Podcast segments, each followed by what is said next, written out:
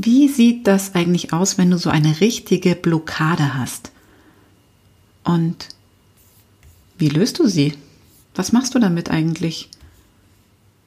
Was sind die Ursachen? Und wie kann dir die liebe gute Meditation helfen, Blockaden aufzulösen? All das klären wir in dieser heutigen Podcast-Folge. Herzlich willkommen zum Podcast Leicht und Selbstbestimmt. Hier erfährst du alles Wissenswerte rund um dein neues Körperbewusstsein. Du erfährst, wie du dich mit deinem Körper verbünden kannst, um ihm endlich wieder das nötige Vertrauen zu schenken. Ich teile mit dir Tipps und persönliche Erfahrungen rund ums intuitive Essen und Bewegen für dein leichtes und selbstbestimmtes Leben. Und jetzt viel Spaß mit der heutigen Episode. Hallo, ich bin die Birgit und ich bin dein Gastgeber vom Podcast Leicht und Selbstbestimmt und genau das wünsche ich dir, ein leichtes und selbstbestimmtes Leben. Denn viel zu oft stehen wir uns doch selbst im Weg. Ich begleite dich raus aus der ewigen Selbstsabotage hin zu innerem Frieden und innerer Leichtigkeit. Und heute sprechen wir über Blockaden. Was ist das überhaupt? Ich finde, diese Frage ist gar nicht so einfach zu beantworten, denn oft ist es gar nicht so, oft ist einem gar nicht so bewusst, dass es sich gerade überhaupt um eine Blockade handelt. Woran erkennt man es also? Lass mich mal ein paar Beispiele herauskramen. Du hast ein Ziel und immer wieder scheiterst du daran und gibst unterwegs auf. Du erreichst dein Ziel einfach nicht. Oder du hast ein Ziel und arbeitest darauf hin und es ist unglaublich anstrengend und schwierig. Dir werden einfach immer wieder Steine in den Weg gelegt und du kriegst einfach deinen nicht hoch, du kannst dich nicht motivieren und erlebst eigentlich immer die gleichen Rückschläge. Oder auch, wenn dir in deinem Alltag einfach immer wieder die gleichen Dinge passieren. Ganz banale Sachen wie der, der verpasste Bus, der geplatzte Reifen, das immer leergefegte Bankkonto. Die Macht liegt in der Wiederholung. Und wenn sich bestimmte Dinge einfach immer und immer wieder wiederholen, wenn du immer wieder feststellst, dass es mühsam ist, anstrengend, kraftraubend,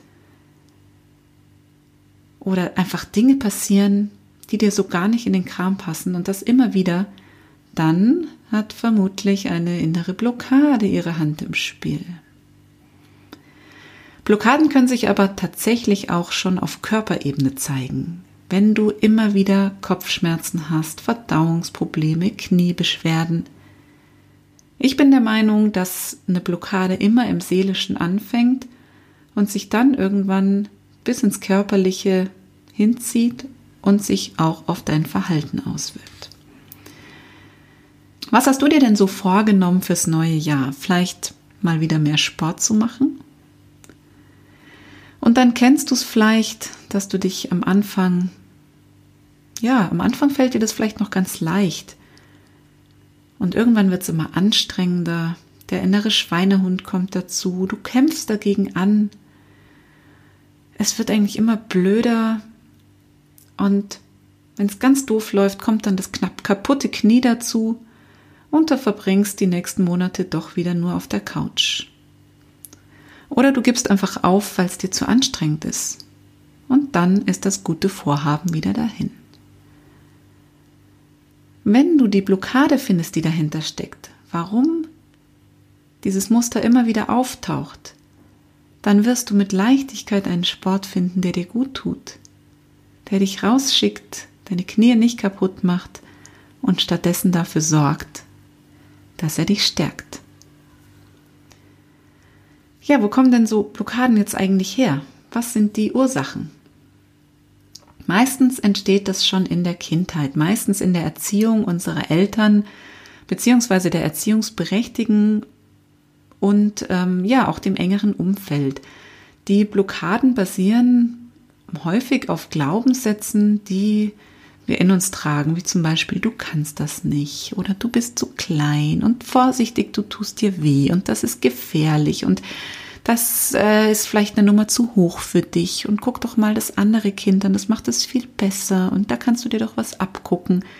All diese schönen Sätze, mit denen unsere Eltern es ja eigentlich nur gut gemeint haben, die uns aber überhaupt nicht gut tun. Ja, und das tun auch diese Blockaden nicht, beziehungsweise eigentlich schon. Eigentlich meinen die es genauso gut mit uns wie unsere Eltern, denn sie wollen uns eigentlich nur schützen. Sie wollen, dass wir uns nicht wehtun, dass keine Gefahr auf uns zukommt, dass wir uns einfach am besten nur in unserer Komfortzone bewegen, denn da geht's uns gut. Da weiß unser Unterbewusstsein, dass wir hier sicher sind und alles, was danach kommt, ist mit einer gewissen Gefahr verbunden, weil wir nicht wissen, was uns da erwartet. Und genau diese Blockade schützt uns davor, dass was passieren könnte. Und meistens steckt hinter jeder Blockade irgendeine Angst vor etwas, was passieren könnte. Was machst du jetzt also, wenn du so eine Blockade erkennst? Das ist ehrlich gesagt schon die halbe Miete, denn das ist wirklich gar nicht so einfach. Aber wenn du tatsächlich dann eine Blockade erkannt hast, dann geh mal in das absolut schlimmste, schlechteste Worst-Case-Szenario rein und geh, dein, in, in, geh in deinen Gedanken da einfach mal immer tiefer und tiefer und beobachte, was würde denn passieren, wenn dich diese Blockade begleitet, wenn du dich tatsächlich dahin begibst und es immer, immer wieder passiert. Was wäre das Schlimmste, was dir passieren würde? Was wäre das Schlimmste, was dir passieren würde, wenn diese Blockade bei dir bleibt? Und was wäre das Schlimmste, wenn du diese Blockade beiseite legst? Was könnte passieren? Was könnte passieren, wenn du tatsächlich jetzt richtig Sport machst? Wenn du keinen Kampf mehr hast gegen den inneren Schweinehund?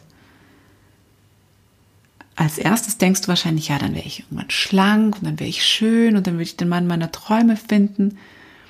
Aber wenn du ganz tief in dein Inneres guckst, wirst du merken, dass du dir da irgendwo selbst im Weg stehst und vielleicht sogar Angst davor hast, dass es dir zu gut geht, dass es zu leicht wäre, dass du vielleicht auch Neider hast, dass du Menschen hast, die auf dich gucken und sagen, äh, wie hat sie denn das geschafft?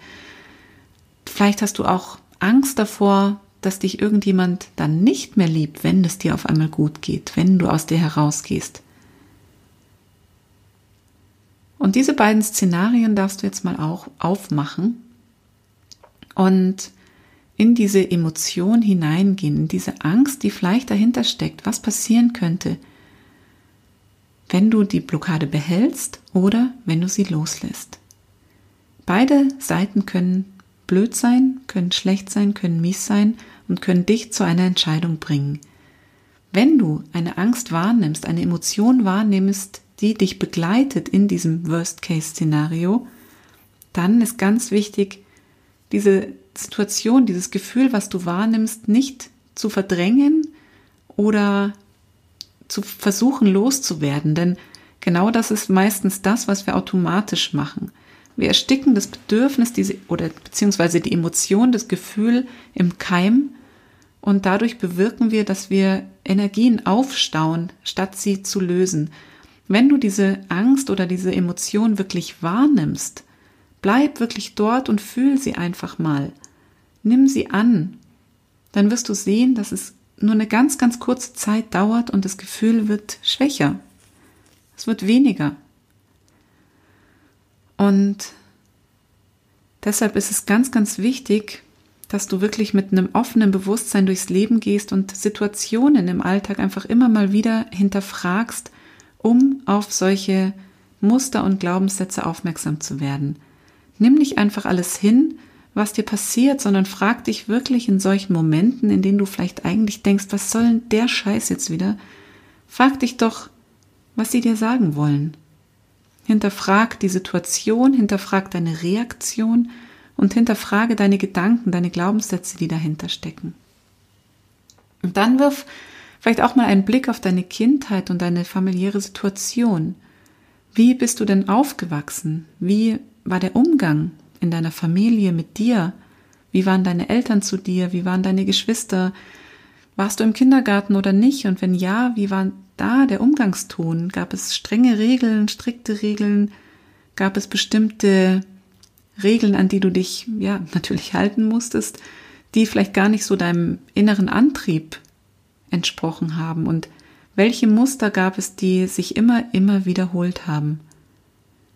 Beobachte das einfach mal und wenn du möchtest, geh auch hier wieder in die Stille und beobachte deine Gedanken. Schau in dein Inneres, hör dir gut zu und je öfter du dies tust, umso besser wirst du deine Intuition wahrnehmen und auch wirklich deine innere Stimme hören, die dir sagt, was für dich richtig ist. Du kommst zur Ruhe, anstatt dich immer wieder vom Außen ablenken zu lassen. Und so kannst du wirklich lernen, deine Gedanken zu sortieren und auch die negativen Glaubenssätze und die Gedanken nach oben an die Oberfläche zu bringen. Und das ist wirklich der allererste Schlüssel zum Lösen einer Blockade, dieses Bewusstsein dessen, was da ist.